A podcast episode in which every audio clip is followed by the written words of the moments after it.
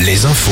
Avec Denis Lebars. Bonjour Denis. Bonjour Julien, bonjour à tous. Les manifestations du 1er mai, comme chaque année, le jour de la fête du travail, sauf que cette édition 2023 revêt un caractère particulier. Vous le savez, pour la troisième fois en un peu plus de 20 ans, les syndicats défileront ensemble dans plusieurs villes comme Limoges, Châtellerault, Rennes ou Morlaix. Les rassemblements commencent à l'instant même. 300 rassemblements sont annoncés dans tout le pays. Et le ministère de l'Intérieur, à nouveau, craint des violences dans plusieurs villes, dont Nantes et Rennes, mais aussi à Paris où la manifestation aura lieu cet après-midi.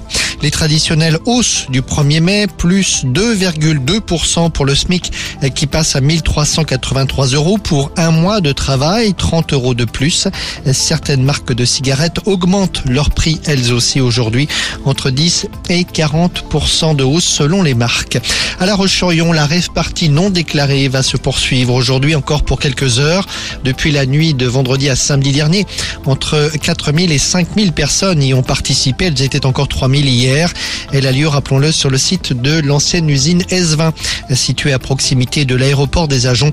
L'aéroport qui d'ailleurs a dû être fermé hier. La protection civile indiquait hier soir avoir pris en charge une vingtaine de personnes.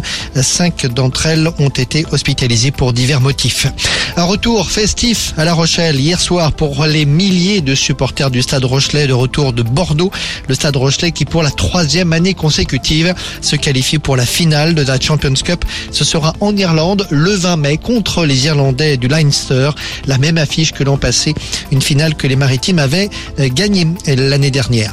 À une course singulière ce matin. La traversée de la ville à la nage avec Palme dans les eaux de la Maine. Départ de l'épreuve tout à l'heure à 11h. Deux parcours.